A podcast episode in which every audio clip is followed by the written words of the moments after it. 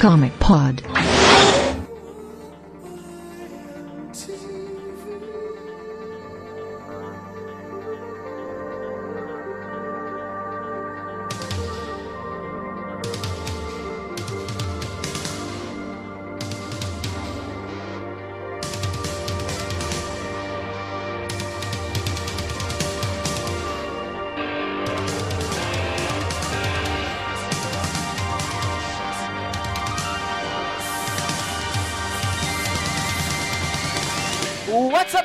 Sejam bem-vindos a mais um Comic Pod. Essa é a edição de 367 e nós vamos fazer no formato redação. Então nós vamos discutir as novidades da, que rolaram no último mês e aconteceu coisa pra caramba. Como vocês sabem, eu sou o Pablo Sarmento, se eu não me apresentei, e nessa mesa muito bonitinha nós temos a presença feminina em grande número, a Débora. Oi, pessoal, tudo bem? E a Érica. Eu me sinto a Bárbara em Young Justice pra perguntar pro Pablo por que você precisa justificar a presença feminina? É, é, é bom sempre deixar bem.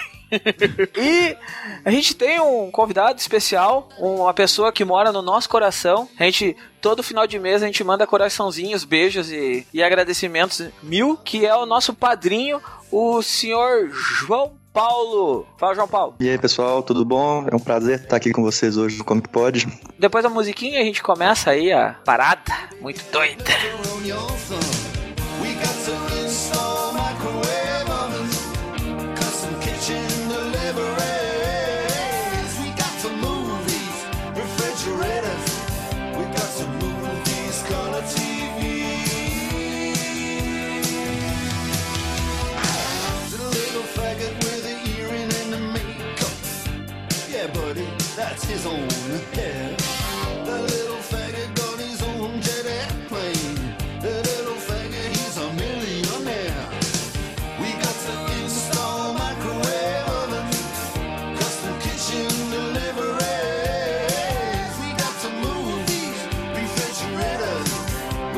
Vamos abrir falando da coisa que mais eu acho que pegou todo mundo de calça curta durante esse mês aí de maio e junho, que foi a saída de Zack Snyder do filme da Liga, até uma forma bem trágica aconteceu, né?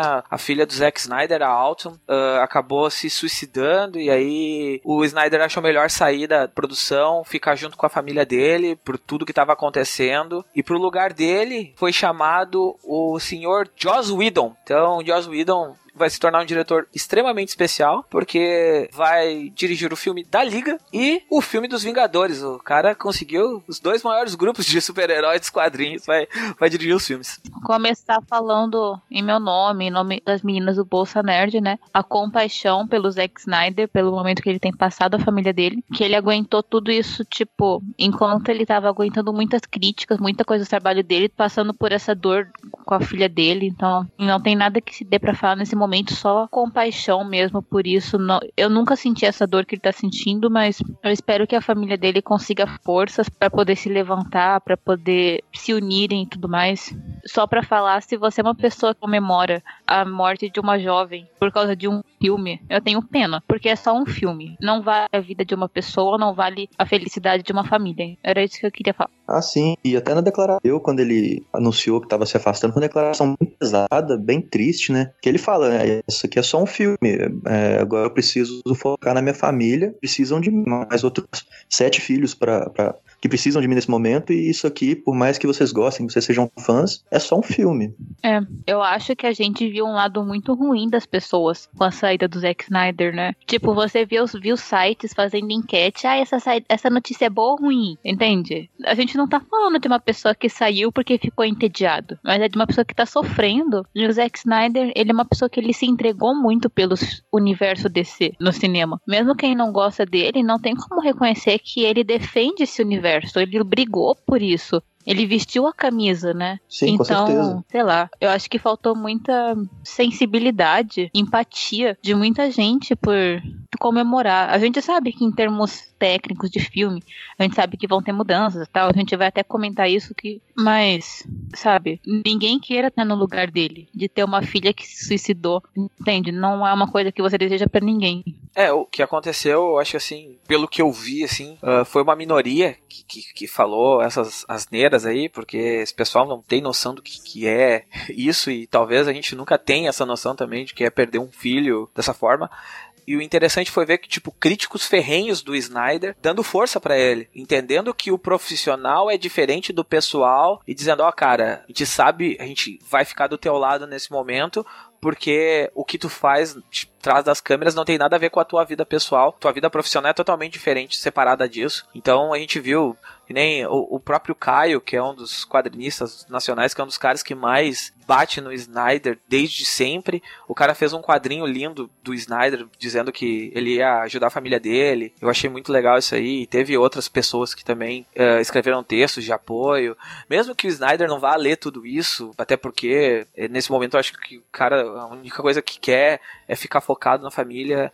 Uh, foi interessante ver esse, esse movimento assim de, de, também que teve gente, muita gente que entendeu o, o drama que ele tá passando agora. Uh, Érica, quer botar alguma coisa aí na mesa ou tá de boa? Eu, eu acho que a gente tá, tá testemunhando é uma hipervigília de pessoas, independente do posicionamento delas para as obras que o Snyder fez durante a vida dele. Eu, eu acho que o que a gente está testemunhando agora é uma espécie de hipervigília, não só a Autumn pelo suicídio dela, o falecimento dela, mas ao próprio Snyder e a família toda, a madrasta, a mãe, os sete irmãos e irmãs dela. E são pessoas que não sabem como é que eu sinto, como vocês falam, sabem o que, que é perder filha ou uma filha. São pessoas que não sabem o que é perder alguém mesmo, mas independente de não ter esse sentimento ou tendo esse sentimento, meramente desejando energias positivas, isso possa soar clichê, genérico, não funciona, porque a gente não faz uma vigília após um dado como, por exemplo, eu participei de uma vigília a vítima do atentado do Orlando no passado. Eu fiz uma vigília em Porto Alegre. Os pais das pessoas que foram assassinadas, as esposas e os esposos,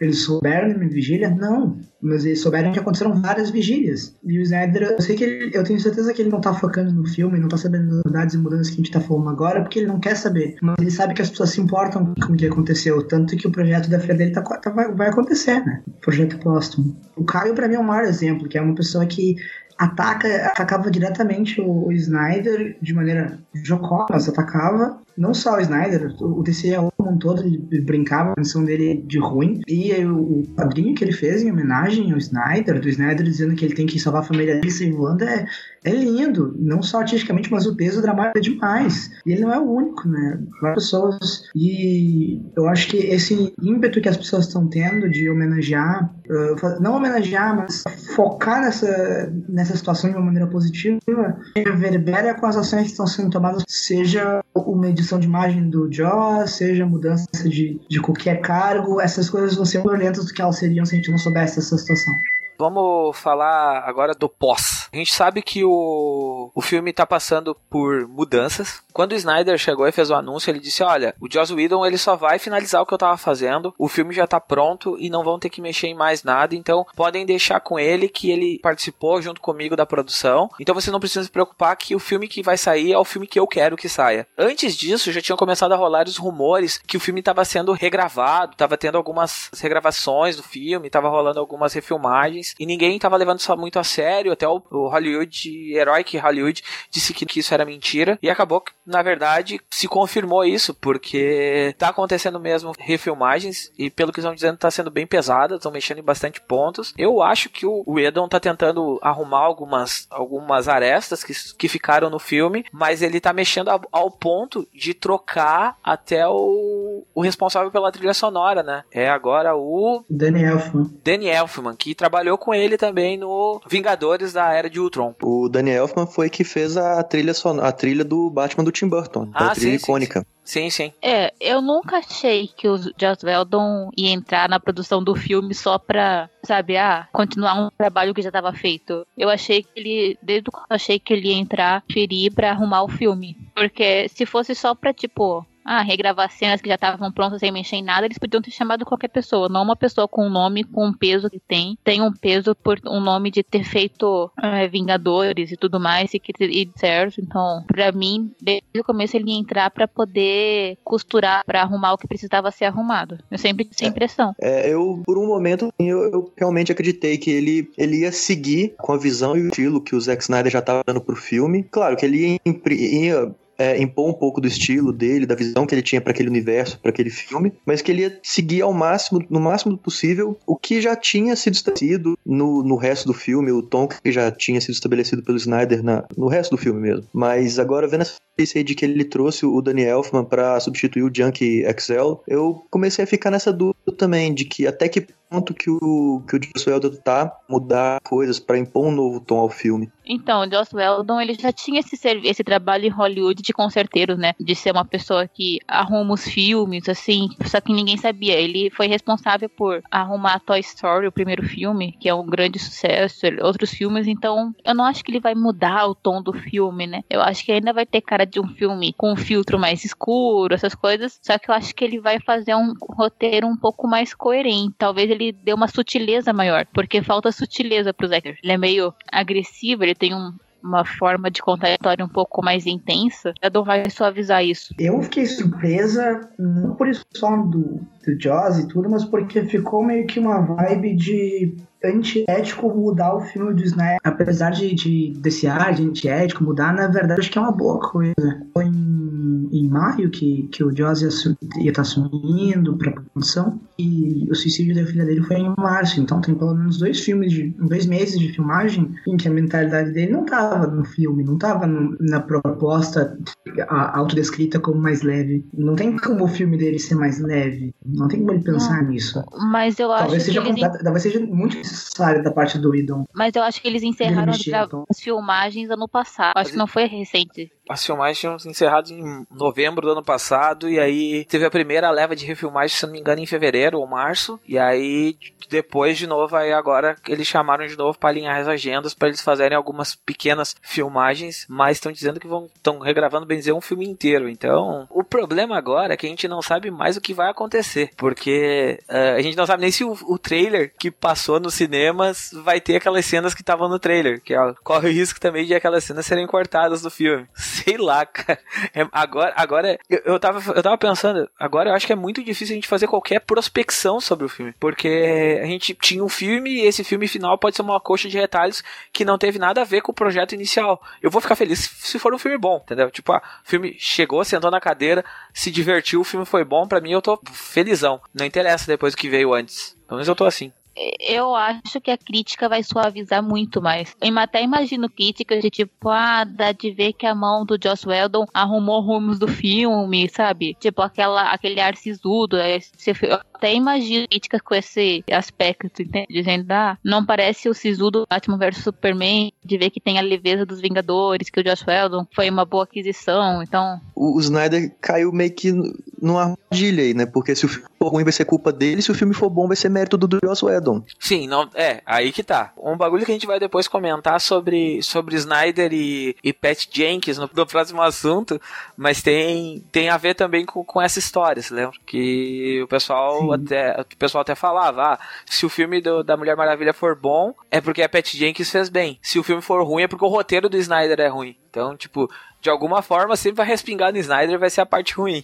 Eu acho que, de um ponto de vista de orçamento, a gente tem como deduzir uma coisa do- das filmagens que ele vai fazer. Fora shots tipo Batman no cavalo, em cenas com o comissário Gordon, por assim dizer, cenas mais sombrias, eu acho que eles só vão mudar cenas de discurso, de conversa, não vão mudar a cena de ação. É, Talvez não- eles podem, po- possam mudar a pós-produção dessas cenas. Mudar a aparência de parademônio, mudar a aparência do vilão, esse tipo de coisa eu imagino acontecendo. Mas refilmar cena de ação é muito caro. Até porque esse, esse filme já tinha um, um orçamento alto, que era 250 milhões, e esse orçamento eu acho que vai chegar perto dos 300, do, do jeito que a coisa tá, assim, troca gente, refilma, e aí tem que de novo alugar local, isso vai grana a fu, né? Eu também não acho que regravar cenas de ação. Eu acho que eles vão fazer cenas que vão costurar melhor o filme. Que vão, sabe, fazer o filme mais coerente. Eu imagino que seja assim. Talvez um filme mais leve. Porque cenas de ação eu acho que o Snyder filma muito bem. Então eu não vejo que teria essa necessidade. Talvez, como a Erika disse, uma coisa de discurso, alguns diálogos, coisa assim. O, Whedon tem três problemas pra lidar com esse filme. Como, como, como diretor mesmo, não é nem o nome dele no filme. Ele tem três problemas. O filme tem que, tem que render mais do que Mulher Maravilha, senão os acionistas não vão gostar, os acionistas da Warner vão ficar incomodados. Esse filme, ele tem que lidar com o fato que a, não só a estética, não só o visual, mas o cerne dos personagens está estabelecido, de todos os personagens. O mais próximo que ele pode mudar alguma coisa é o do Cyborg, que a gente não sabe nada. Então, se ele mudar, a gente não vai saber. É, Mas o- todos os outros ele não tem mais controle. O Cyborg e um pouco do, do Flash, né? Porque o Flash também é outro personagem que é bem novo. Mais ou menos, né? O, o Flash é o, o Sheldon Cooper. Eu acho que o Flash E- é o ponto mais fácil do filme. Porque ele é carismático, ele é o alívio cômico. Então acho que ele não é o problema. O que eu. não, é difícil porque o Hollywood não consegue pensar no que fazer com o Homem Negro, né? Mas isso é outra história. É, eu acho que é um problema dele que pode escrever o super-homem que ele quer, o Batman que ele quer fazer esse filme, sabe? Porque o Capitão América dele não é necessariamente um Capitão América do, do primeiro Vingador, nem do segundo. Do, do primeiro Capitão América, nem do segundo Capitão América. O Capitão América dele é o Capitão América do Joss Whedon. Ele não pode fazer isso com o Batman. É, Ele tem que usar o Batfleck do, do Snyder. E isso limita o que ele pode fazer como, como diretor. É, e, e ele só vai conseguir fazer isso num segundo filme se o segundo filme cair pra ele. Porque se, vocês lembram que o Snyder já tinha um contrato pro segundo filme e disseram que já tava até assinado. Então o Snyder ainda pode voltar pro segundo filme da Liga, né? Uhum. Sim, é verdade. É, é, são muitas possibilidades. Eu acho que o filme da Liga. Eu não faço ideia do que pode sair desse filme.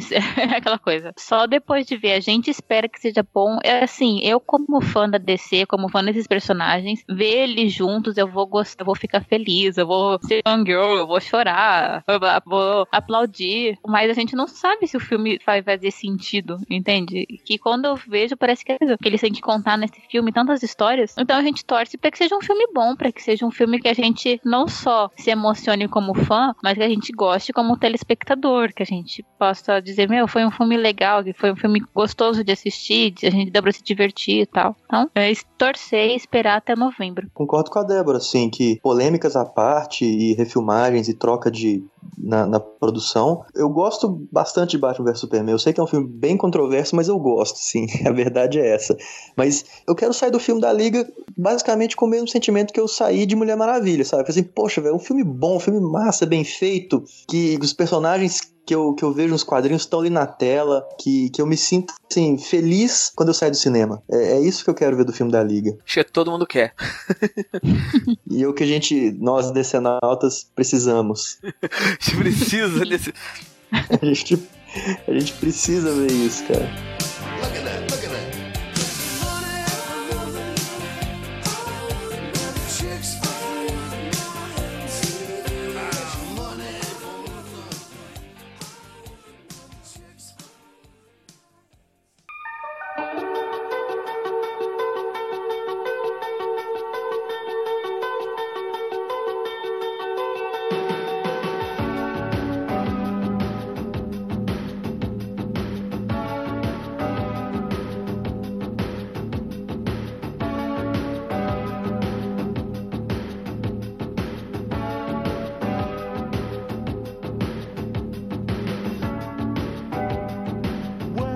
Então vamos pro segundo tema, que é rapidamente vamos falar do- de como tá impactando o filme da Mulher Maravilha no, no cenário mundial aí. Eu, eu tô muito feliz com, com a repercussão do filme, o quanto ele tá funcionando. A gente tá gravando esse podcast na terceira durante a terceira semana de, de, de lançamento do Mulher Maravilha, e ele já tá com arrecadação de 453 milhões de dólares, ou seja, muita grana, cara, pra três semanas. Pra quem dizia que o filme ia fazer, se eu não me engano, 65 milhões, ele já fez, ele fez 200 milhões na primeira semana de lançamento, já botou todo mundo no. Já deixou todo mundo apavorado com, com, com valor, o que mostra que acertaram a mão, né, cara? Acertaram a mão e eu acho que isso é o bacana, assim. Ai, que legal. Gente, pra mim, ver o filme da Mulher Maravilha dar certo vai além de Marvel e DC, sabe? É muito além disso. É você mostrar que sim, que uma mulher pode protagonizar um filme de herói, que uma mulher pode dirigir um filme de herói e pode ser bem sucedida nisso. Que já tá mais do que na hora de você dar chance pro protagonista protagonismo feminino pros heróis nesse gênero de filmes. E dá um orgulho, sabe? Você vê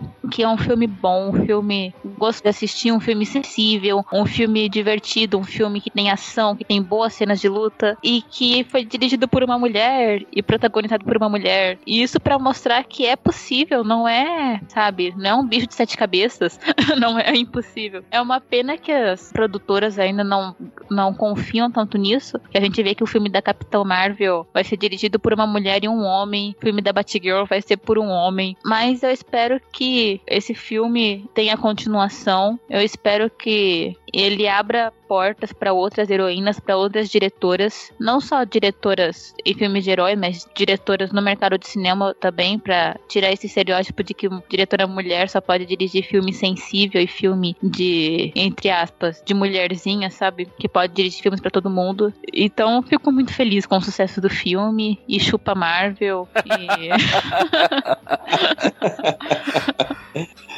Nesse E é momento, várias pessoas estão pegando a foto da Débora, estão fazendo. riscando as fotos da Débora na internet, queimando. eu acho que foi meu primeiro chupa Marvel aqui no Terra Zero. Eu acho que todo mundo, todo mundo que escuta esse podcast sabe que a Erika Taide é uma pessoa que teve um sonho. O sonho desde que ela é menininha, assim, um dia haverá um filme da Mulher Maravilha e este filme será criticamente aclamado. Esse filme terá sucesso e as pessoas gostarão desse filme. E esse filme chegou. Eu comprei ingresso para a pré-estreia, estava muito ansiosa. Eu peguei meus remédios pra ansiedade, essa é uma história muito triste. LP põe uma musiquinha triste de fundo para aquele violino mais triste do mundo. Eu queria muito ver esse filme. Comprei os ingressos com uma semana de antecedência de pré-estreia, bem no meio. Eu e para mais uma pessoa ir junto comigo. Eu não, e por problemas do, do governo do, do estado e de ONGs, a, a meia entrada para estudantes não funciona direitinho aqui no Rio Grande do Sul. Isso é outra história. E daí eu não tenho minha entrada para estudante, então eu peguei 60 reais pra mim pra outra pessoa ver esse filme. Eu estava muito ansiosa na véspera do filme. No dia do filme eu consegui minha medicação pra ansiedade. Vou lá, eu tomo minha pílula.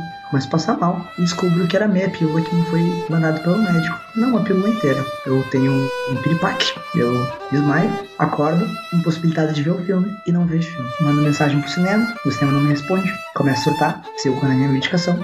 Até que o cinema responde e fala que, visto que meu caso é muito especial e específico, eles me darão ingresso cortesia. E finalmente, uma semana depois, eu consegui ver a porcaria desse filme maravilhoso, fantástico, divino. Que Mulher Maravilha. Pode tirar a musiquinha triste, LP. Cara, eu conversei com, com um amigo meu na- entre, entre esse dia muito triste e o dia que eu vi o filme, eu conversei com ele, já sabendo que o filme era um sucesso, criticamente aclamado, as pessoas estavam adorando. E eu e ele éramos duas pessoas que queríamos muito ver esse filme e que não tínhamos conseguido ver o filme e que tínhamos dois pontos de vista. O, o principal era o filme ter sido um sucesso, das pessoas gostarem do filme. A gente gostar era secundário. O importante era o filme ser sucesso. E a gente já tinha conseguido isso. Então, pra mim, eu podia ver o filme e achar o filme um desastre de horrível, que pelo menos iria ser sucesso. Mas, graças a Atena, o filme foi um sucesso e é bom pra caralho. A, a Débora gravou um, um Bolsa Nerd que tá lá, todo o review do filme, mas eu vou trazer de novo o que eu falei, eu acho uma pequena parte que eu falei. Mais legal, quando eu fui ver o filme, eu vi o filme já duas vezes. Eu vi o filme na cabine de imprensa e depois eu vi o filme com a minha namorada. E as duas vezes aconteceu isso. Acabou o filme, tu olhava pro lado e tava todo mundo sorrindo. E é sério, sorrisos gigantes na- no rosto, assim. E é- eu acho que é isso que é o mais legal do, do filme da Mulher Maravilha. Ele é um filme que tem uma mensagem muito, tipo, de esperança, assim, sabe? A- a- a- o amor e coisa. Eu acho muito legal essa, essa vibe, assim, e, e- e eu fico feliz que ela que ele tá dando certo. JP, como é que foi lá, tu, pra te ver esse filme aí? Cara, então, eu comprei o meu ingresso no dia que abriu a pré assim, Eu tava muito ansioso, assim. No começo eu tava com a expectativa mais moderada, acho que tava dando pra controlar, mas aí foi chegando na época do filme, começou o- aquele burburinho de que o filme tava sendo bem aceito da crítica, a expectativa foi subindo. E aí no dia que abriu a pré-venda, eu comprei o, o ingresso pra assistir na, na Salax que tem lá em Belo Horizonte. E só que eu só consegui comprar pro domingo, por causa de, de outras pessoas que iam comigo. Então, assim, quando chegou na terça-feira que caiu o embargo, quando chegou na. O pessoal já tem cabine de imprensa, pré-estreia,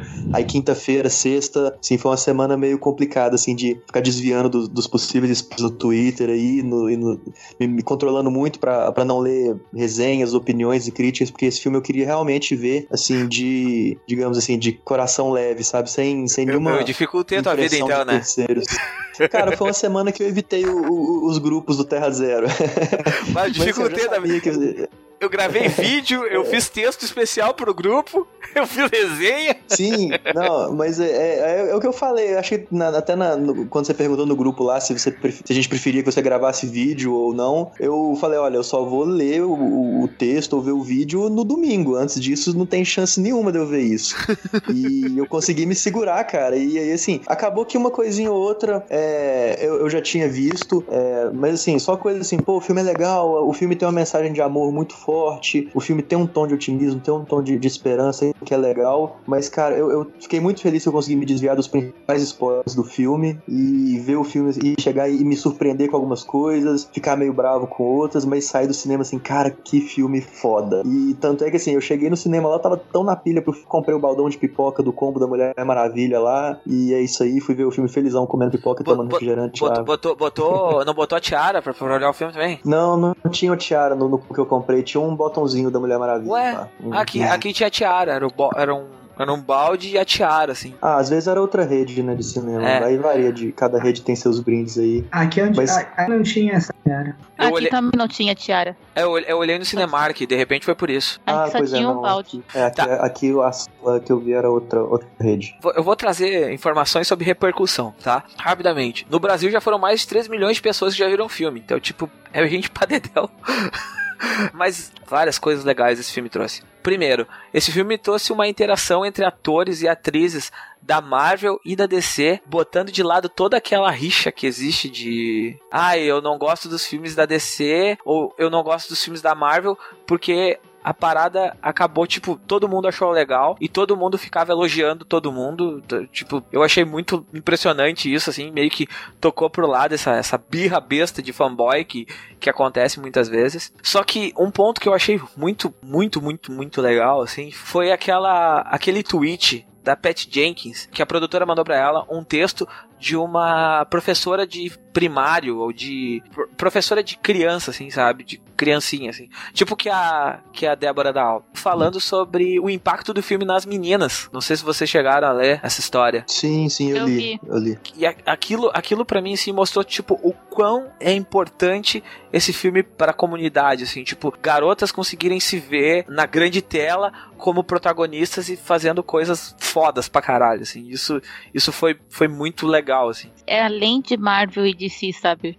Esse filme, eu acho que ele se tornou meio que lugar comum, virou universal, então isso é muito legal. É, tá sendo um filme poderoso, assim, né? É, no sentido do impacto que ele tá tendo nas pessoas. E não só nos fãs de quadrinhos, mas principalmente naquele. na- nas meninas, no, no público que não conhece tanto de quadrinhos, assim, mas que tá vendo o filme e tá se reconhecendo, tá vendo ali uma, uma heroína. E as, as coisas que eu tô vendo no Twitter ou no, no Facebook, em, em blogs, assim, que estão postando matérias, notícias, cara, tá, tá uma coisa muito legal. Esse filme realmente tá, tá causando um impacto muito positivo aí pra gente. Não, é que a gente já gravou um Bolsa Nerd fazendo a review do filme, a gente falou bastante coisas que o filme acertou, porque ele deu tão certo, sabe? Escutem lá. E Erika, foi uma pena você não ter participado. Eu queria muito que você tivesse com a gente, tá? Eu fiquei tipo, meu, se tinha alguém que tinha que ter participado era a Erika. Eu trocar lugar com você, sabe? Eu queria muito. A Débora me chamou e eu, eu dei uma resposta mega ríspida pra ela, de raiva, porque eu não tinha ido ver o filme. Eu falei, se eu ver o filme. Eu, eu não vi o filme ainda. Se eu ver, eu te aviso. E fechei assim a conversa, um monte de raiva. Desculpa, inclusive, Débora. Não, tudo, tudo bem. Não era pessoal. Mas...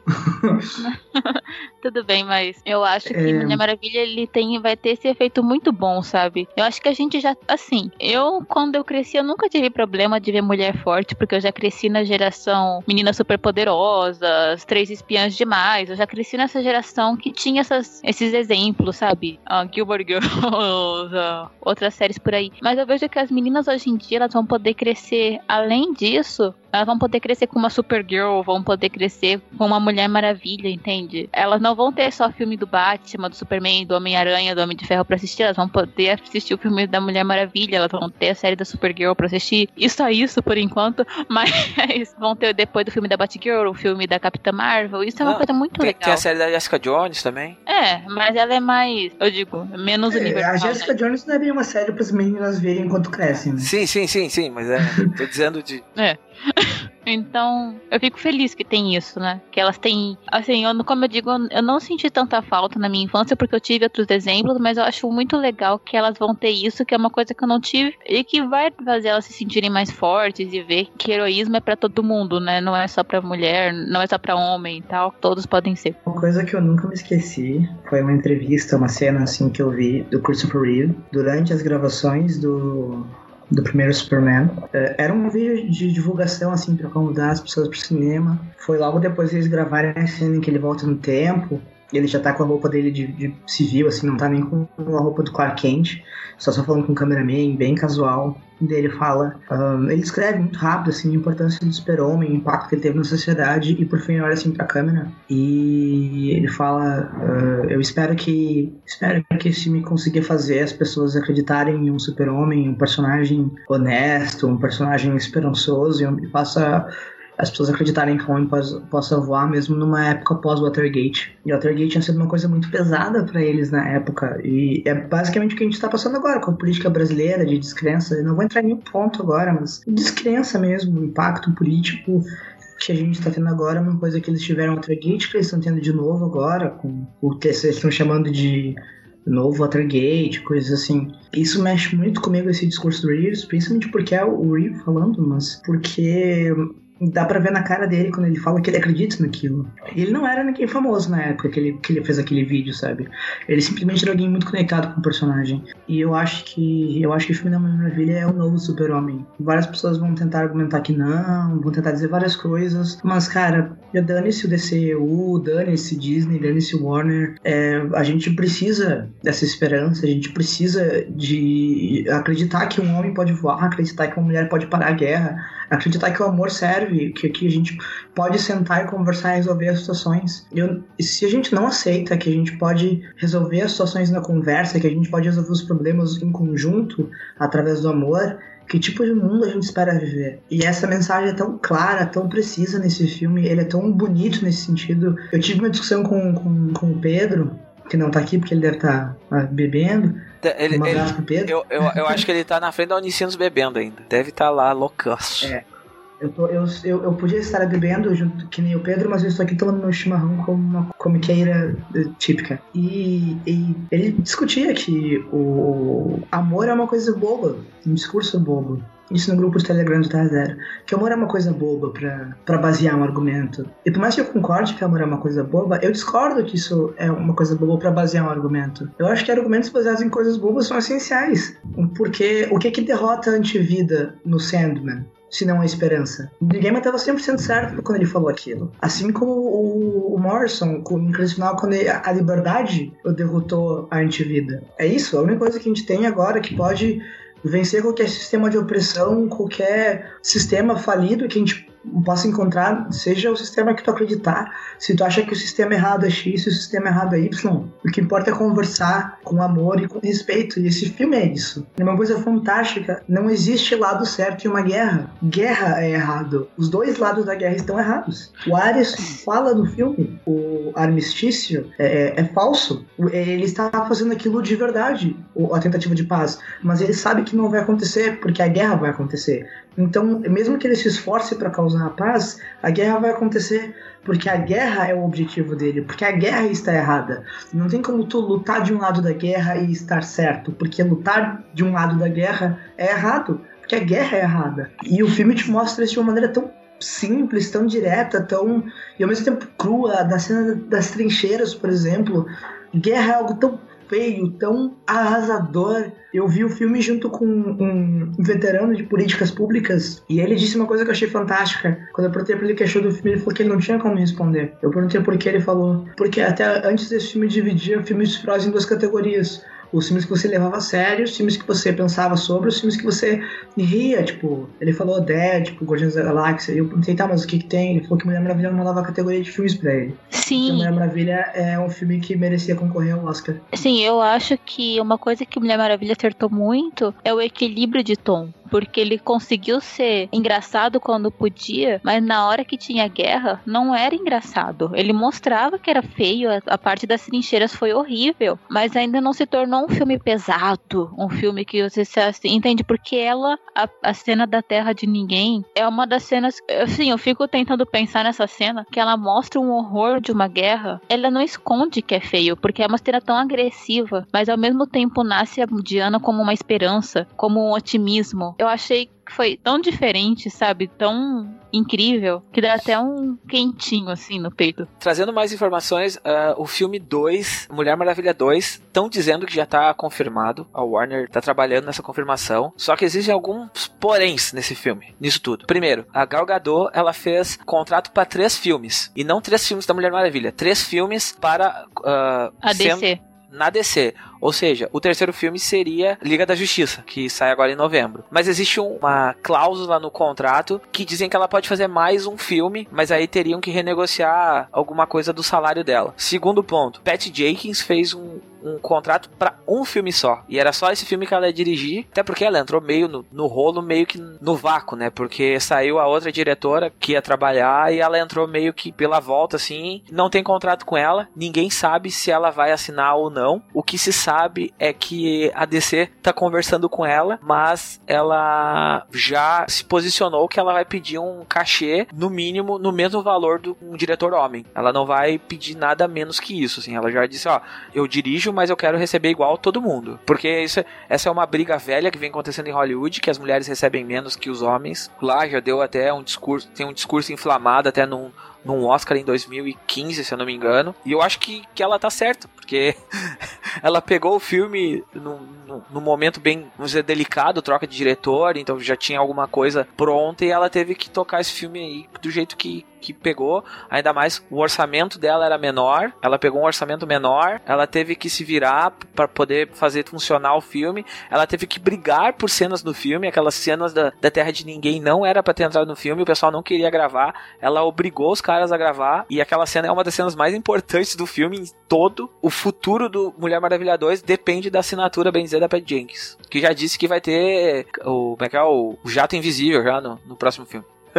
E, gente, nada mais justo do que ela ter recebido um aumento de salário, né? Nada mais justo, nada mais justo do que a Gal, porque eu ouvi falar rumores de que o salário dela também não é lá essa grande coisa, é inferior ao dos homens, sabe? Então, Betty Jenkins, se você quiser dirigir o filme do Superman também, eu, eu acho ótimo. acho que ela tem todo o direito de cobrar mais, de, ela se provou como uma baita editora, entende? Então, quero, eu quero ver mais dela com a Gal Gadot, ver mais Mulher Maravilha com essas duas. Poxa, eu também. Eu quero muito ver a, a Patty Jenkins vol- voltando, não, né? Continuando aí no, com a Mulher Maravilha 2. Eu acho que ela, ela a Gal Gadot, por merecer isso, isso, todo o sucesso que o filme tá tendo é, é mu- muito merecido. E eu, quero muito ver isso. é, elas voltando aí pro segundo filme, fazendo mais um filmaço aí pra gente. A, a Gal Gadot ganhou 300 mil dólares americanos no ano de 2017, bom em 2016, pra fazer Mulher Maravilha. O filme que, né, alavancou o tá fazendo a gente conversar até agora, que tudo que eu falei antes é consequência da Gal Gadot ter feito esse filme, de tudo isso, 300 mil. Johnny Depp ganhou 40 milhões. Pra fazer Piratas do Caribe? Não. Pra fazer o último Piratas do Caribe? Não. Pra fazer a última cena dele no no Harry Potter, na continuação do universo Harry Potter, não. Ele ganhou 40 milhões para aparecer no filme da Alice no País das Maravilhas. Ele deve ter menos do que 40 minutos de tempo de tela e ele ganhou 40 milhões de dólares. Não existe machismo em Hollywood. É coisa da nossa cabeça, né? Já é debate pra outro podcast.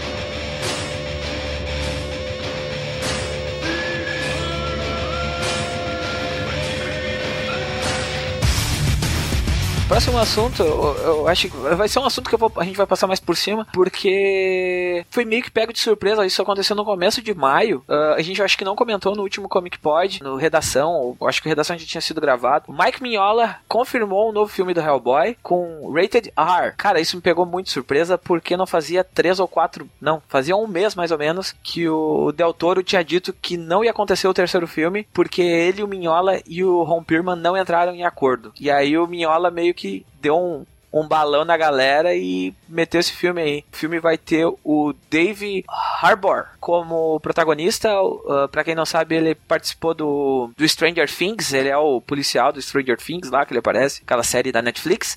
O diretor vai ser o Neil Marshall, que trabalhava com Game of Thrones. O que vocês acham disso aí? Eu não acho nada. Eu não acho nada. porque eu não acho nada porque eu não assisti o primeiro, eu provavelmente não vou assistir o segundo, mas eu vi que os fãs gostaram gostaram. Não sei o que é que os fãs acharam, mas acho que pra quem gosta do personagem, acho que é uma notícia boa, sei lá, poder ter um filme com essas censura mais 18, que vai ter mais liberdade pra explorar o lado violento do personagem. Então, então, sei lá, espero que seja bom pros fãs. Pra mim, vai dar na mesma, mas eu espero que pra quem gosta do personagem saia feliz. Eu espero que eles não, não caiam no vício de agora no filme é mais 18, vamos ter mulheres peladas e o, e o Hellboy vai fazer, vai falar palavrão a cada minuto. Se eles não caírem nesse vício e eles fizerem histórias do Hellboy, O Hellboy já fala um palavrão a cada minuto. Acho que isso não vai ter como a gente fugir. Mas, mas acho que Mulheres Peladas acho que não, não vai ter. Pelo menos a- os quadrinhos não tem tanto essa, essa parte de, de nudez. eu acho que eles assim. podem explorar mais o horror dos o vídeos do horror. Hellboy, né? Isso. É, eu Acho, que, seria muito bom. eu gosto muito da estética do Del Toro no- nos filmes, assim, porque ele consegue pegar muito do expressionismo alemão, que é a base do, do, do traço do Minhola, e levar isso pro filme. Eu acho isso muito bom, assim. Mas a gente sabe que o Hellboy dele é um, é um Hellboy muito mais leve e. O Hellboy dele é o Frankenstein. É, é, é, é um Hellboy muito mais leve e tem muito mais carga emocional, coisa que o Hellboy do, do quadrinho não tem tanto, assim, ele não é tão assim, tanta coisa assim. E o que seria muito louco e não tem, não, não tem base eh, lógica nenhuma, porque eu vou dizer agora, mas seria fantástico, é se o Doutor abraçasse o projeto como seu projeto pessoal extremo e trouxesse o Hideo Kojima pra trabalhar com ele no filme. Porque é, o, o filme seria muito sucesso. E seria muito apavorante de assistir. É, o Hideo Kojima e ele estão fazendo um, um, um jogo há 300 anos, né? O jogo não vai sair mais, a Konami cagou tudo. Kojima xingou a Konami, largou o projeto no meio. É que ia ser um jogo de Silent Hill, né? Imagina se eles pegassem as ideias do Hideo Kojima e do Del Toro de Silent Hill pra um filme do Hellboy mais 18. Nossa. É, mas o, o, o Del Toro nem vai estar no filme também, o Del Toro ficou né? até... O Del Toro ficou até bem chateado com o que falaram. O Ron Perlman também falou algumas frases de efeito, tipo, porra, o Minhola esperou a gente 10 anos tentando fazer esse filme 3 rolar pra fechar a trilogia e, e ele pegou e disse, não, não vai rolar e foi lá e fez tudo nas nossas costas. Nem conversou com a gente, já que, pra dizer, tipo, ó, meu, vou fazer um outro filme com outra galera e de repente a gente pode tentar mudar alguma coisa e encaixar vocês. Não, ele já chegou e já botou tudo, assim, na, na, na mesa, né? Mas, sabendo que o Minhola, contam as más línguas lá que o Minhola é um cara bem difícil de lidar, nada, eu, eu acho que eu já esperava isso. Eu, não- eu não sei bem o que dizer do Minhola, né? Tipo, ele tá no direito dele. Sim, mas ele é quando as suas dono, né? ações começam. É, quando, quando as suas ações começam a aparecer mais com a do Todd McFarlane, eu fico preocupada. Ah, JP, alguma coisa? Cara, eu não vou falar que eu sou leigo em Hellboy, porque pra eu ser leigo eu teria que conhecer um pouquinho mais do que eu conheço de Hellboy. Então, então vou ficar de vou, por vou- vou- enquanto. vou vou vou fazer um jabá, assim, ó. Cara, tem tudo dele na Amazon, tipo, do Hellboy. E é baratinho, assim, tipo, tem coisas que é muito barata. E vale a pena, assim, é, é um, é um baita gibi. Tirando os primeiros. E assim, ó, o John Byrne ajuda a escrever e não parece o John Byrne. É, é, é- é isso que é mais, mais legal. É o John Byrne da Marvel. Vou dar uma olhada, vou dar uma conferida lá. É o John Byrne, é o John Byrne com, no cabresto do, do Minhola, assim, Minhola puxando ele. Não passa, não te passa aí, ó. Né? Não, o John, o, o John Byrne, quando ele não tá escrevendo pra uma coisa chamada DC, ele é. Mentira, mentira que ele fez aquele negócio Next bizarríssimo, mas fora. Os trabalhos na Marvel dele é bom, hein? Eu, eu só gosto do Quarteto Fantástico dele na Marvel. Nem o Ele- outro lá, a outra série dele lá no, com os canadenses eu não acho legal. O Tropa Alpha. Então vamos falar de Marvel, né? Já que a gente começou a falar de Marvel, a Erika já introduziu a Marvel aí na, na brincadeira. Cara, que trailer bacana do Pantera Negra. Gostei demais, assim. Teve o Hobbit e o Smeagol. Todo o dinheiro, todo dinheiro que eles guardaram, todo o dinheiro que eles economizaram no pôster, eles gastaram no trailer. Aham. Cara, que pôster bem feio. Putz grilo, cara. Que pôster feio. Não, mas eu vou dizer, o trailer, ele realmente parece que é um filme que não vai ser muito Fórmula Marvel, mas eu não confio que o filme vai ser tão fora da Fórmula Marvel, não. Eu, eu gosto do diretor, eu acho que o diretor, ele é de Creed, ele tem uma visão legal, eu acho que eu gostei do tom tribal do trailer. Eu acho o ator que faz o Pantera Negra lindo. Eu ficava voltando assim porque eu achei ele muito bonito. Mas, sei lá, eu gostei do tom do trailer, eu achei que foi muito preciso, muito bacana. O Hobbit o Smig, o Bilbo Bolseiro, o Smeagol, foi é incrível, ponto alto. Se ele falar o precioso, eu acho que vale o filme inteiro. Mas eu acho que o filme vai cair no mesmo da Fórmula Marvel, sabe? Que você até pensa que pode sair algo mais, tipo Guerra Civil, Capitão América Guerra Civil, mas não, sei lá, eu vou ver o filme porque eu acho que é um filme que vale a pena ser visto. Acho que só em você ver que é protagonizado por negro, dirigido por negro, assim, uma pra filmes de heróis. O, o que elenco, o elenco todo é de negros, bem dizer. Sim, Grande maioria. ah, eu postei o trailer no grupo do Terra Zero, né? E um membro do grupo, ele, se- ele ficou tão emocionado, ele disse, meu, um filme dirigido, protagonizado com um elenco negro é uma coisa que me emociona tanto, né? Por ele ser um homem negro e tal, e se ver representado. Eu acho que vale a pena você assistir o filme por causa disso, que nem Mulher Maravilha, pra você mostrar que sim, que é possível, que não é nenhum bicho de sete cabeças, que não é, que não é nada de tão diferente assim, você ter filmes do gênero, porém, eu não acho que o filme vai sair da Fórmula Marvel, não. Eu acho que vai ser que nem Doutor Estranho, Guerra Civil, que até pareciam que ia ser um pouco diferente, mas vai ser mais, mas é mais do mesmo. Olha, eu gostei, eu gostei bastante do tom, assim, eu gostei de, de como eles adicionaram bem a parte de ficção científica. Ah, existe toda uma, uma jogada de afrofuturismo que eles usam ali, que eu achei interessantíssima. Eu espero mesmo que o tom não caia pro tom Marvel de ser, tipo, ah, cheio de piadinhas e coisa, porque eu acho que aquele filme não precisa disso, sabe? Ele tá mostrando, ele, ele vai ser, tipo, um novo universo dentro da Marvel, assim, vai apresentar muitos personagens novos, muitas coisas novas e ele precisa se manter sozinho, sabe? Ele não pode ser um, um Homem-Aranha da vida que tem que ter o Homem de Ferro ali na volta dele o tempo inteiro ou em todos os posters. É, tipo, ele tem que se manter ali dentro e tem que ser bem feito e funcionar sozinho, sabe? E se ele não precisar de piadas, melhor ainda. Bom, é, eu gostei muito do trailer, eu gostei muito do tom que eles deram pra, pra Wakanda, é, essa questão desse, dessa, da, da tecnologia de Wakanda, achei muito legal. Eu quero muito ver um filme que não caia na fórmula da Marvel, de verdade, mas depois de Doutor Estranho eu meio que perdi as esperanças de, de ver algum filme assim que fuja muito dessa fórmula, sabe? Eu acho que vai continuar tendo as piadinhas, vai continuar tendo aquela mesma fórmulazinha, porque é o que tá, tá agradando o público, tá dando dinheiro, então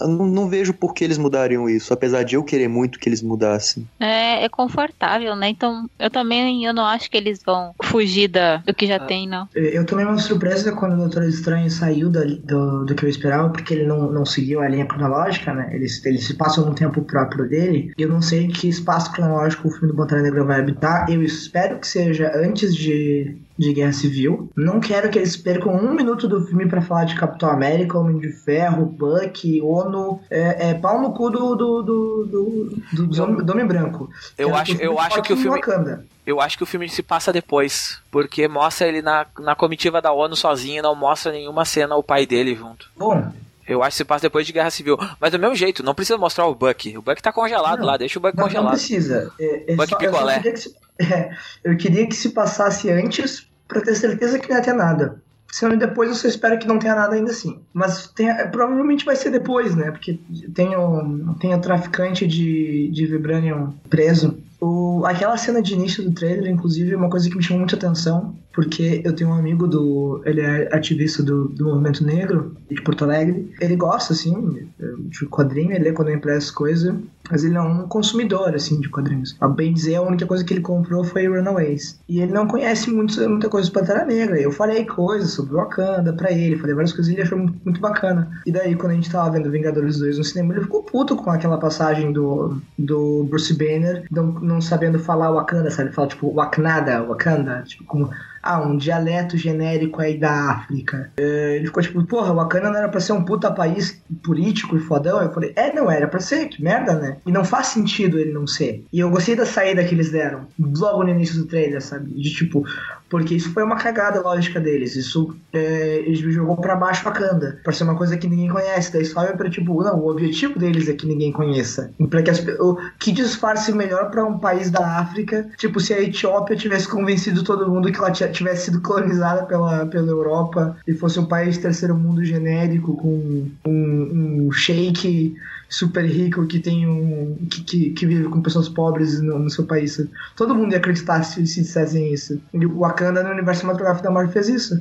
Foi uma saída inteligente pra, um- pra uma falha de uns filmes. Ainda tem outras falhas que eles têm que, têm que lidar. A escolha de, de atores chama muita atenção. Tipo Moana da Disney, que só tem um ator negro em todo o filme, e ele faz uma galinha. Todo o resto, não, não- um ator branco, desculpa, não tem, não tem nenhum outro ator que seja branco, além do Alan Tudyk fazendo uma galinha. E eu acho que não, não vai fugir muito disso também. O, o filme Pantera Negra vai ter muito pouco ator branco, que é muito bom, muito, muito, muito bom. E eu quero muito que eles falem da cultura o diferencial que eu quero desse filme pra Mulher Maravilha, eu quero focar muito em Wakanda. Mais do que o T'Challa, eu quero saber coisas sobre o Wakanda. Eu quero saber sobre, mais sobre o T'Chaka, sobre a Shuri, sobre o T'Challa. Quero saber mais sobre a família dele, sobre o conflito interno, quero. Mas quero saber sobre, sobre Wakanda, sobre a história de Wakanda. Quero que eles falem um idioma próprio, quero que eles tenham gasto dinheiro com um filólogo pra fazer um idioma, porque o Wakanda tem que parecer viva, sabe? E o, o trailer me passou essa vibe, me passou essa energia viva do, do filme. Eu acho que ele vai fugir sim do, da fórmula Marvel. Talvez não do roteiro pré-pronto, talvez seja a mesma coisa que, que Doutor Estranho. Vai ter piadas que tu vai sentir que foram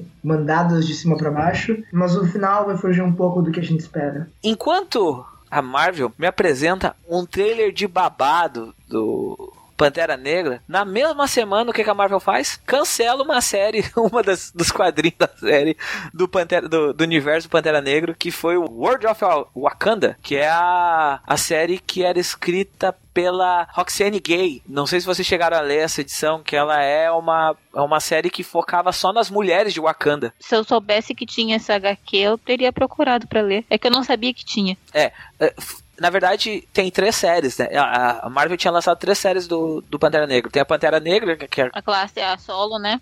isso. Aí tem a eh, The Black Panther and the Crew, que é uma série que era pra falar da população, mas acabou só falando de negócios. Era uma série mais focada na- nessa área de tecnologia. E essa que era Black Panther World of Wakanda. Cancelaram as duas séries, Black Panther and the Crew e a World of Wakanda. Eu achei um passo em falso da Marvel, né? Cancelar duas séries quando na verdade tu precisaria delas para trazer mais gente para conhecer o Wakanda, né? Já que o Wakanda é uma existiram muito poucas séries do Pantera Negra nos quadrinhos. Era um momento que eles poderiam usar para popularizar mais o personagem, pelo menos nos quadrinhos, ou ter mais apelo e acabaram lançando um trailer muito legal e cancelaram duas das três séries do quadrinhos do, do personagem. Isso um tiro no pé. Na minha cabeça, isso é um tiro empresarial no pé tão grande, cara. A Disney e a Marvel tinham toda a condição, mesmo que os gibi não estivessem vendendo, de manter ele sendo publicado por mais tempo, porque eles não iam ter prejuízo. Esse gibi podia ter prejuízo, outros gibis iam tapar esse prejuízo pra dar boost de venda durante o filme. E certamente pagar. O cara que assumiu o Pantera Negra ano passado, ele faz um trabalho tão foda. Eu, eu comentei no, no Redação Especial desse Rebirth, porque infelizmente a gente perdeu metade daquele programa por problemas técnicos. E eu tinha comentado sobre, eh, especialmente no, no especialmente no Pantera Negra,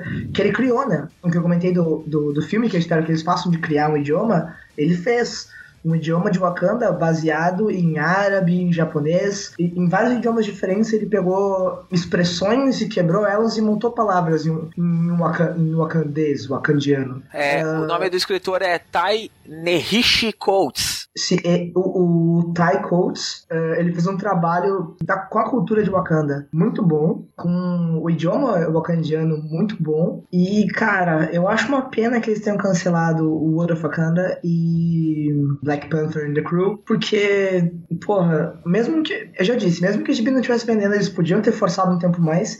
A DC vive fazendo isso. Que mal faz você ter mais gibi. Se você consegue ter cinco gibis diferentes pro mesmo inumano, pro mesmo mutante, você consegue ter três gibis pro Pantera Negra, cara. O Wakanda merecia ter mais destaque, cara. O Wakanda é muito legal. Não, não tem pra quê. Podia botar um escritor, tá, não tá vendendo pouco, faz que nem a DC. Bota ali um cara que você sabe que vai vender. Bota o Superman tá vendendo pouco, põe o Geoff Jones. Tá vendendo ruim uh, World of Wakanda, põe o Bendis ali pra escrever umas duas edições que vai vender de novo. Uhum. É, é, é falta de vontade, cara. É falta de vontade total empresarial. Não vou nem acusar de racismo. É falta de vontade porque eles não se, eles não se importam com a etnia desde que esteja vendendo o gibizinho deles. Mas assim, Érica, eu acho que eu vou até expandir um pouco o que você falou. A Marvel e a DC não se importam com as minorias. Não se importam. Você vê a Mulher Maravilha com um filme lançado, o sucesso só tem uma, um quadrinho dela quando Batman, Superman, a Arlequina tem umas quatro revistas pra ela. E a Mulher Maravilha não tem, entende? Tava com uma história dividida em duas. Quando o Batman e Superman, cada um tem pelo menos duas cada uma. Você vê que a família do Homem-Aranha tem umas 30 revistas por aí na Marvel. Então você vê que outras franquias têm, mas a dos LGBTs, dos negros, das mulheres, não. Tem que ficar com apertadinho assim, né? Fazer o que pode com se vender pouco, cancela, mas se for. Entende? Eles ficam sempre nessa. na berlinda, na. Mas na periferia das, É, das fica, editoras. como, fica como ali no cantinho só pra falar que tem, mas aí depois quando não vende, porque também às vezes não tem tanta divulgação, é, ó, que pena, não tava vendendo, vamos ter que cancelar. Então, é triste, mas eu não fiquei surpresa, porque essas editoras não se importam com esses personagens. O JP disse pra dizer que tem, enfim, mas, né? Enquanto isso, o Homem-Aranha tá com uma, teve mais uma saga do clone. Enquanto isso, o Capitão América virou nazista. Enquanto isso, o Batman sai de minissérie pra minissérie, porque claro que o mundo não tem revistas do Batman o suficiente, sempre tem que lançar mais uma. O silêncio é o luto pelos gibis de Wakanda que foram cancelados pela Marvel. Agora, agora pode gritar chupar Marvel. Chupa, Marvel. Mas vai morrer, né? Então,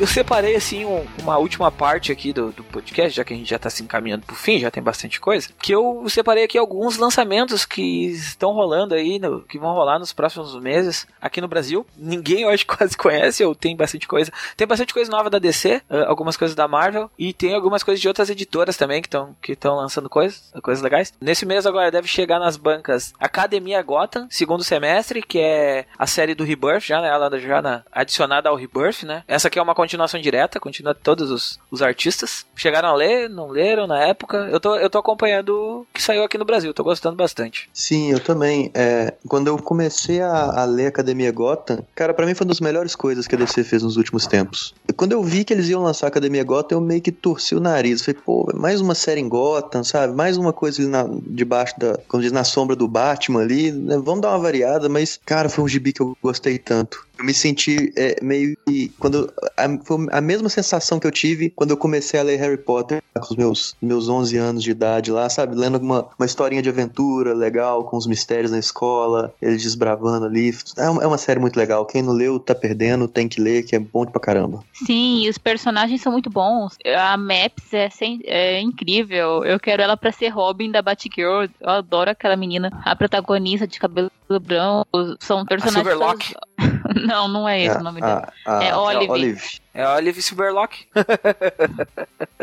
ela é bem legal, os personagens são bem interessantes, eu acho. Eu li a HQ, eu achei legal, acho. Ela é muito boa pra você ler nesse formato encadernado, né? Não pra ler tanto em mensal, encadernado ela funciona muito melhor. E eu acho que ela segue essa linha mangá e tal. Ela já não é mais o tipo de quadrinho que eu tô lendo, mas não porque seja ruim, é só porque eu tava lendo outras coisas, então ela ficou no canto pra mim, mas eu acho que ela é muito boa, ela é muito boa pra que se você quer apresentar o universo de quadrinhos pra quem não conhece, porque ela é fechada, ela não, você não precisa conhecer todo o universo de Gotham de si pra entender o que tá acontecendo, aquilo lá. E é bem bacana.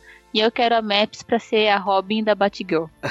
É, é, é bem engraçado essa história da Academia de Gotham, porque o que eu fiz? Eu li, quando eu terminei de ler, eu tenho uma prima que ela tá na idade de alfabetização, ela deve estar com 7, 6, 7 anos agora, acho que ela fez 8, se não me engano, coisa assim. E aí eu peguei esse gibi e dei pra ela, pra ela poder ler. E ela se enlouqueceu pelo gibi, ela adorou. Então eu acho que é um gibi que funciona muito com a galera que tá começando a, a ler, assim, sabe? Que tá, que tá começando a chegar nos quadrinhos, até pra trazer o pessoal pra esse novo universo. Funcionou legal, ela tá apaixonada. E aí agora eu tô dando Turma da Mônica jovem pra ela ler as paradas tudo. Ela tá bem, bem faceira. Estou, estou ensinando uma pessoa a ler quadrinhos.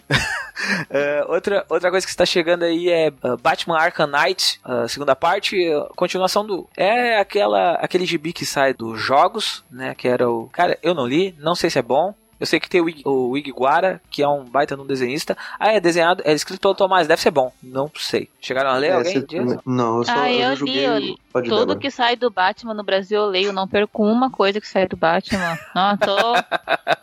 tô contando os dias pra ler isso aí. Só que não.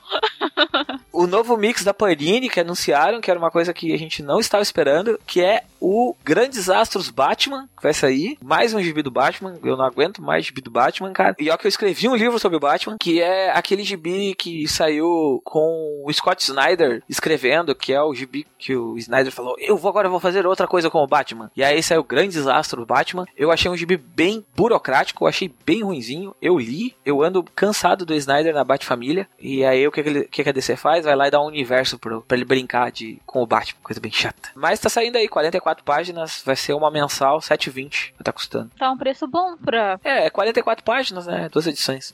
Assim, Agora pro, vê- crédito, pro crédito do Snyder, provavelmente não é a pior coisa escrita no selo All Star Batman. ele tem essa sorte do, do selo All Star, né? Não, não ser a pior coisa escrita. E agora vê o gibi É. que a Erika mais tá querendo falar, que é Lendas do Ah. Universo DC Darkseid. tá saindo aí. Fala, Erika. Abre teu coração. Ah, Pô, então, eu tava reclamando antes nos bastidores do podcast que Darkseid é um personagem muito, muito bom. Tem várias histórias maravilhosas dele escritas pelo, ah, pelo Jack Kirby, criou ele, pelo Jim Starlin, criador do Thanos. Vai sair um filme agora, esse ano, com, com pegadas assim, criadas pelo Jack Kirby, né? E seria uma boa hora pra Panini falar, sabe o que seria bom? Vender de Jack Kirby. As pessoas pedem anos. Vamos publicar? Não. Vamos publicar uma das histórias mais sem graças da história do Darkseid pelo escritor que decidiu que um. Cara, eu não sei nem o que dizer o que, que é o, o Darkseid do John Byrne, cara. E Lendas é, é uma história tão. Cara, não é ruim. Como é que eu vou dizer isso, cara? É, é Você quer comprar esse gibi, você compra esse gibi, você não vai se decepcionar com o que você tá comprando, entendeu? É um gibi que você lê, você tem uma história concisa, uma história bacana. Vale a pena você comprar ele porque ele é um marco histórico da DC, mas, cara, é uma das piores histórias de um personagem que foi escrito pelo Jeff Loeb. Deixa eu repetir essa frase. É uma das piores histórias escritas por um personagem que já foi escrito pelo Jeff Loeb. Jeff Loeb escreveu esse personagem melhor que John Byrne. John Byrne não entendeu o personagem. Ele usa o personagem errado. Ele escreve o personagem de maneira simples, boba, eh, insossa. Você podia ter, você tem várias histórias com esse personagem escritos de maneiras muito melhores por outros personagens e depois vai lá e publica essa bosta dessa história escrita pelo John Byrne. Cara, John Byrne. Vocês sabem que eu penso sobre John Byrne. eu vou ficar quieto, senão o Marcelo de Chiara vai, vai me xingar de novo. Eu acho que tem que ter um Bolsa Nerd Desabafos parte 2. Aí eu chamo o pessoal do Terra Zero pra poder abrir o coração. Não, a gente pode fazer um desabafos de John Byrne. Aí a gente pode ficar falando três horas seguidas sobre John Byrne. Mal do John Byrne, assim. Como eu falei no, no Zoneando, no- quando eu fiz fazer o podcast dele sobre Mulher Maravilha, um abraço aí pra, pra Raquel e seus amigos. Eu não tenho problemas com John Byrne. John Byrne tem problemas comigo. Não, não, não desabafos John Byrne, só o Brunão e a Erika iam ocupar três horas falando. Ia ser. Então, pessoas, se vocês, juntarem mais de 10 mil reais no padrinho, vocês vão ter um podcast só do Brunão e da Erika falando de John Byrne. Vai ser, vai ser o podcast mais baixado do, do universo e mais tretoso. Porque Sim. todo mundo só, só vai ser treta. O próximo lançamento da Panini é Terra 2, Sociedade Volume 1, que é aquela história ruinzinha, eu achei ruim, pra Dedel, que saiu depois do, do Convergência, que é quando a Terra 2 é refeita e volta os, os sobreviventes de Convergência pra aquela Terra lá e criam uma sociedade de, de super-heróis. É, eu- eu achei essa parte da Terra 2 bem fraquinha depois que o James Robson saiu do título. Era o James Robson que escrevia mesmo, né? Falei O bobagem. James né? Robson escreveu até uma peraí. parte, depois o Tom Taylor. Isso, exatamente. Eu achei que depois que o James Robson saiu, o título Terra 2 piorou tanto que eu, eu até tentei dar uma chance. Eu até tentei dar uma chance nessa. quando mudou o nome pra Terra 2 Sociedade, mas não rolou, não. Sim, Terra 2 era até legalzinho antes de Convergência, eu gostava, mas. Dá pra falar a verdade, depois que a Bárbara morreu, aquela HQ ficou muito mais fraca pra mim. Mas esse é meu lado fangirl da Bárbara falando. Mas realmente, depois de Convergência com Sociedade, ficou bem fraquinho. E Panini, desculpa, você podia estar lançando a HQ a- da Batgirl, né? Alguma coisa. Pra mudar um pouco, sei lá. Da Supergirl. Podia fazer isso, mas ah, tem que lançar o Dark Side do John Byrne. Tem que lançar Terra 2, Sociedade Terra 2. Melhor eu parar, senão eu vou ficar a hater aqui. Você é chata. Cara, eu, eu vou, vou defender o Tom Taylor rapidinho aqui, só porque ninguém fez, assim, não que ele mereça muito a minha defesa. Não, eu, eu, eu, ia, eu ia falar, eu ia deixar todo mundo falar, depois eu falava do Tom Taylor, mas é, pode, pode defender antes então.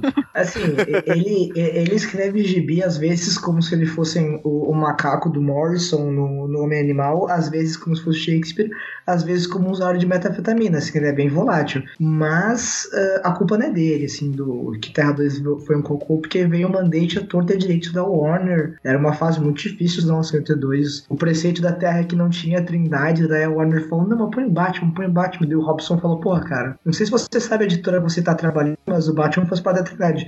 Não, mas põe Batman, põe Batman. Ele teve que forçar um Batman Tom- Thomas Wayne. Ele daí quando forçaram um super-homem apocalíptico, ele falou, não, eu vou embora. E o Tom Taylor pegou essa bucha, ele teve que trabalhar como multimandate. Eu acho que ele fez um sucesso total, levando em consideração as merdas que ele teve que usar. Mas assim, fora isso, o, Terra 2 de Sociedade é, é indefensável, assim. É. O, problema é que não é que é um gibi ruim, sabe? Eu posso falar horas de John Byrne, len- lendas do John Byrne, mas, mas é, o problema mesmo é um gibi que é fraco, que você não tem nem o que falar. Esse é um gibi que é um problema. Terra 2 começa muito bem com o seu James Robson. Eu acho um gibi muito legal. Entra o Tom Taylor, o Tom Taylor pega um rabo de foguete e ele tem que se virar da melhor forma possível. Ele consegue até alinhar a coisa, mas quando a coisa tá quase dando certo, ele toma um. Ele pula da DC pra Marvel e vai escrever o, o Homem de Ferro. E aí deixa aberto o espaço. E vem o Daniel Wilson pra pegar o título, que é um romancista. E o cara tenta fazer o melhor dele, mas o cara não consegue se acertar. eh, e vai assim até o final de Terra 2 Sociedade, quando volta do,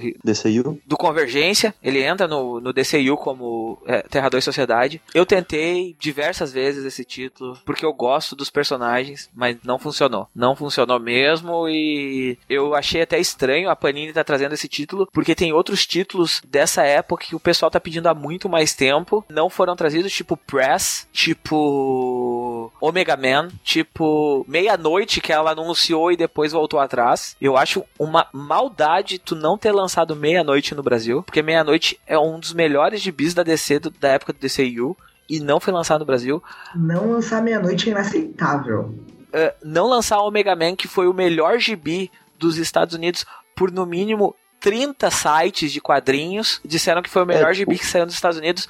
Não lançar é uma maldade. E aí tu vai e lança Terra 2. Eu não entendo o pensamento estratégico da Panini. Eu sei que passa pelo pessoal da Itália, mas puta que me pariu, velho. Não tem muito tempo que eu acompanho o mundo de quadrinhos, não, mas, pô, Omega Man foi a primeira vez que eu vi um gibi ser descancelado. De Não, e, e- e o- e o gibi foi descancelado por causa da pressão da crítica, não foi por causa de versão de Sim. leitor. Ele terminou vendendo Sim. 7 mil gibis no mês. A solicitação de 7 mil gibis no mês. Eles mantiveram por causa da crítica. A crítica chegou e bateu pesado quando disseram que ia cancelar, entendeu? Sabe o que eu acho? Eu acho que se você quer comprar quadrinhos e não tá gostando desse catálogo que a Panini tá oferecendo, a Nemo tá lançando quadrinhos sensacionais, autobiográficos. Não era você que eu esperava, foi lindo. Tem outros quadrinhos. Tá saindo Saga, tá saindo outros quadrinhos da Image, sabe? Tem outras coisas melhores se você quer comprar quadrinhos, se você quer ler quadrinhos do que do que Sociedade Terra 2, do que Dark Side do Burn, do que All Star Batman. então, eu acho que A Panini esse mês me, me derrubou do cavalo, hein? Ah, e a última indicação, até um bom gibi. Indicação não, um gibi que vai ser lançado, que é Os Novos Mutantes, do Claremont e do, e do Sienkiewicz, ou do 5 e 20, que nem o pessoal carinhosamente chama. Ah, que é um gibi bem bacana, assim, dos X-Men.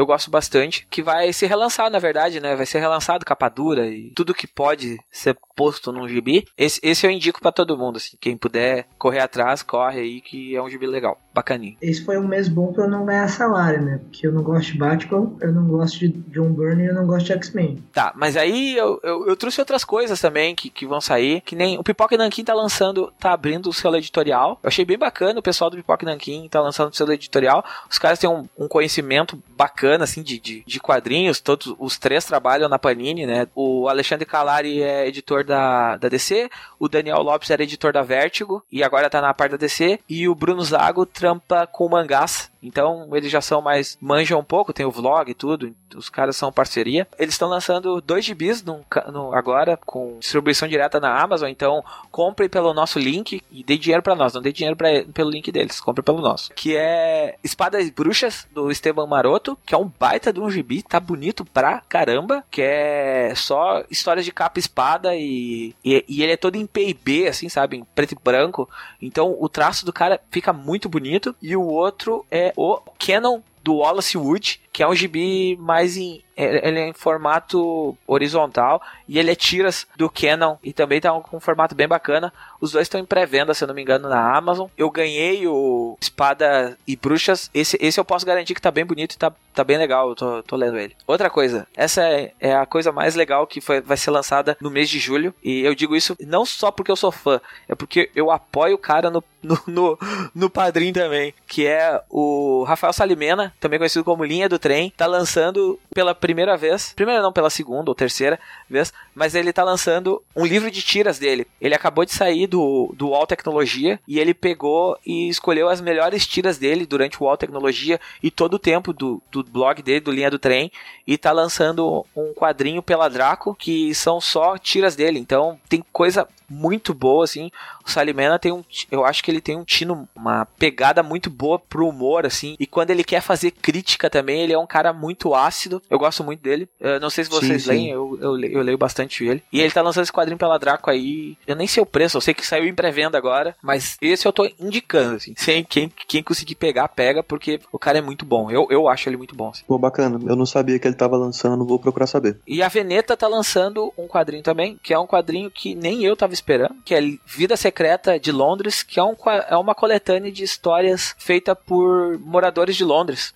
E histórias de terror. É moradores de Londres, não. É britânicos, na verdade. E histórias de terror, então tem toda uma pegada do, do inferno. Tem Alistair Crowley, tem Neil Gaiman escrevendo, tem Alan Moore escrevendo, Dave McKean, tem, tem uma galera boa. Ian Sinclair, então tem. Nem, nem esperava isso aqui. Isso aqui eu, eu me pegou no pulo do gato. Mais alguma coisa vocês lembram aí? Querem, querem falar que tá saindo? Ah, eu vi essa semana que parece que a Panini tá republicando Queda de Murdoch, Demolidor. Oh, boa. Parece que nem entrou em pré-venda ainda, mas já tem aí alguns blogs já estão noticiando que, que, essa, que vai ter essa republicação. Essa é boa. Sim, essa é uma que eu tô esperando um tempão pra pegar. Eu não consegui pegar na época da Salvati, na época da primeira temporada da série, que eu fiquei no hype gigante aí. Bom que tá relançando agora, eu vou garantir a minha. Queda de Murdoch, se eu não me engano, foi publicado no Brasil pela, pelo Ministério da Educação também, nos anos 2000. É, é, se não me engano, Uhum. tem uma história assim, né? Uma, uma coisa.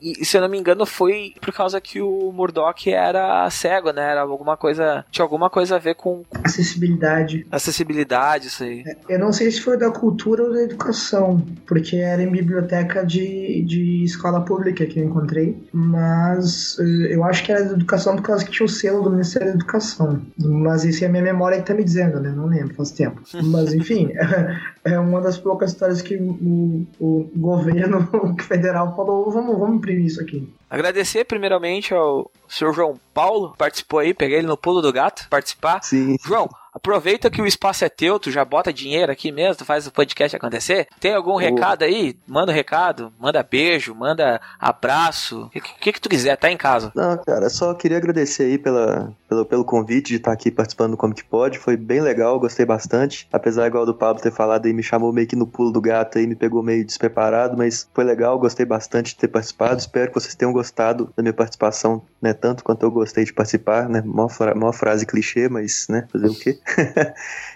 e é isso aí, cara. É, gostei muito de participar. Já espero que tenha outras oportunidades aí. E tamo aí, cara. Acompanhe, né, dando um recado aí pra quem não é padrinho, seja padrinho, legal pra caramba. Esses dias eu até postei no Twitter que uma das vantagens de ser padrinho é que você pode participar de concursos e sorteios, né? Essa semana eu participei de um e ganhei todas as edições número 1 um do Rebirth, né? No, no grupo dos padrinhos lá. E, e entre outras coisas muito legais, né? Tem a newsletter, tem a chance de participar do Comic Pod que, que nem eu tô fazendo hoje. Então, se você não é padrinho, seja padrinho. É legal pra caramba. Eu não vou precisar nem fazer jabá, cara.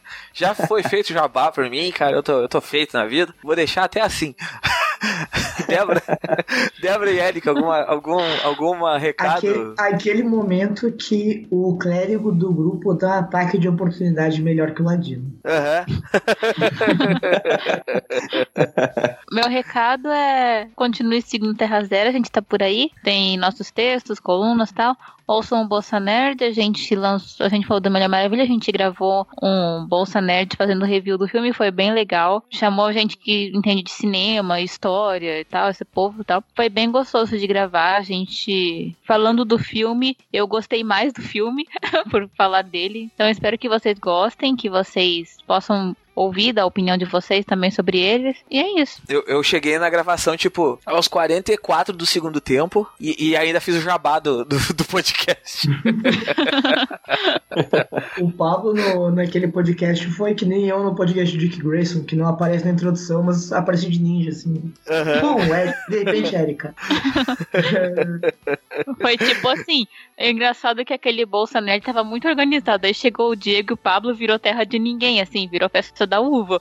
Aí eu Pô, pensei, ah, respeita, respeita a festa da uva, pô.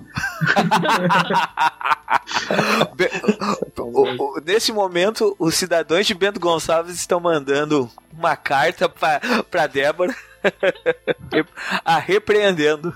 É, Caxias do Sul, Caxias do Sul. Caxias do Sul também. ai, ai. Mas Terra, enfim, terra do nosso governador. mas ah, nem lá- fala desse gringo aí. Mas tem lá os Bolsa Nerds, tem o da Boa Mulher Maravilha, tem o Desabafos, tem os outros por aí, da Mulheres da Cultura Pop que a gente gravou. E isso que a gente vai continuar lançando por aí. Deixando claro, eu vou, eu vou falar aqui também, assim, ó. Bolsa Nerd Desabafos é o podcast mais baixado de 2017 de todos que já foram lançados. Pra Então, você ver como o pessoal gosta de treta, né? Se o nome desse podcast fosse ah, Pantera Negra, Mulher Maravilha, Tretas. Ele ia começar a rivalizar com o desabafo com treta, sabe? Não, eu tô É, mas- pensando em lançar um spin-off do Bolsa Nerd de Desabafos só pra poder render treta. barbaridade, cara. Já tá Ai, todo ai. esperando o Desabafos 2 do John Byrne aí, ó. É. Sim, Essa vai ser a melhor parte. a gente podia fazer um Desabafos sobre a arte tipo, do Brett Booth. Nossa senhora, isso não. É, não. um, Que um último tristeza. recado, um último recado aí antes do, do, Pablo, do Pablo fechar o bar e do nosso chefe, o João Paulo, voltar pra casa. É, Ô, gente, que isso? Sou É, chefe, que- não. você que, pô, co- como diria a tropa de elite, você que financia essa merda, cara. A responsabilidade é sua. É, essa foi provavelmente a citação mais fora de contexto possível, mas enfim. É, Panini, miga, eu adoro seu trabalho. Eu adoro mesmo. Eu só critico você porque eu gosto de você, tá bom? Não é porque eu não gosto de você, eu adoro seu trabalho. Só que, assim, cada vez que você publica gibi do John Byrne, cachorrinhos morrem. Principalmente gibis de John Byrne na DC. É, pô, pô, querida, você, você, você, você me magoou quando você traduziu o multiverso como multiverso DC, mas eu deixei passar, porque você era minha amiga. Daí você publica nos mix cagados do multiverso, daí eu começo a ficar triste com você. Daí você começa a publicar Dark Side John Byrne, querido. Você, você precisa conversar, você tá mal. Vamos conversar, vamos conversar. Você tá num relacionamento abusivo com John Byrne. Isso não é normal. ai, ai, ai. Vamos lá, então, pra finalizar isso aqui. O JP já falou tudo sobre o, o padrinho, então eu vou, eu vou falar a parte especial. Ah, nesse sábado, que é o dia que vai estar saindo esse podcast, vai estar acontecendo na Amazon um bagulho muito legal que é uma promoção de quadrinhos vintage. Nem sei o que, que era isso aqui. Aí eu fui lá abrir o, o catálogo e vai estar à venda vários quadrinhos da Disney, que são bem legais, ah, tipo uh, DuckTales, Caçadores de Aventuras, Pato Donald, Perdido nos Andes, Pateta Repórter, que é um gibi legalzão. Ah, também vai estar à venda o Peanuts completo, uh, Yu Yu Hakusho. Não sei porque o Yu Yu Hakusho é vintage. Alguém sabe porque o Yu Yu Hakusho é vintage? Hum, Não sei. Pô, não é da minha época.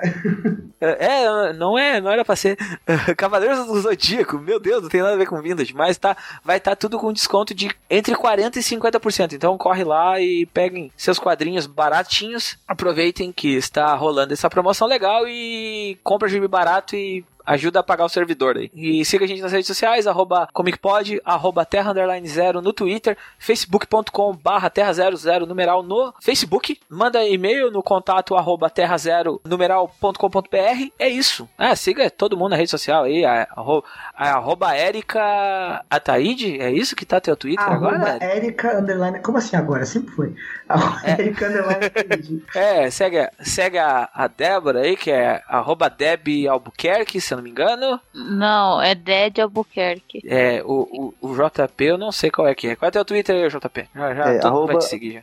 Arroba JP Rank. Meu- acho que meu Isso. nome vai estar escrito aí na, na chamada do podcast, é arroba JP Ah, vai Rank. vai tá, vai tá o link aí, eu linko todo mundo. Vocês vão ver o nome do cara, clica no link, quem entrar no, no post aí já vai cair dentro do Twitter. E não precisa me seguir no Twitter, que eu tô muito full pistola esse ano, então eu tenho que ficar menos full pistola. Ou me sigam pra ver eu tendo a piti todo dia.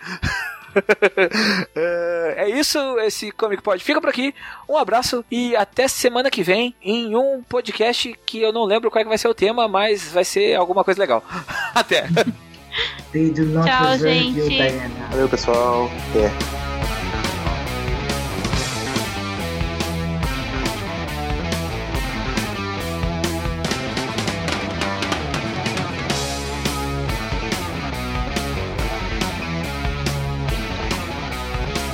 Esse podcast é patrocinado pelos padrinhos que são o Luiz Alberto, o Gabriel Felipe Calbi, Senhora Morceres, o Igor Tavares, o Juliano Souza, João Paulo Rank de Faria, o Saldanha, o Senna, o Bruno Batilana, o Sami Newton Amorim e o Viking Cuiabano.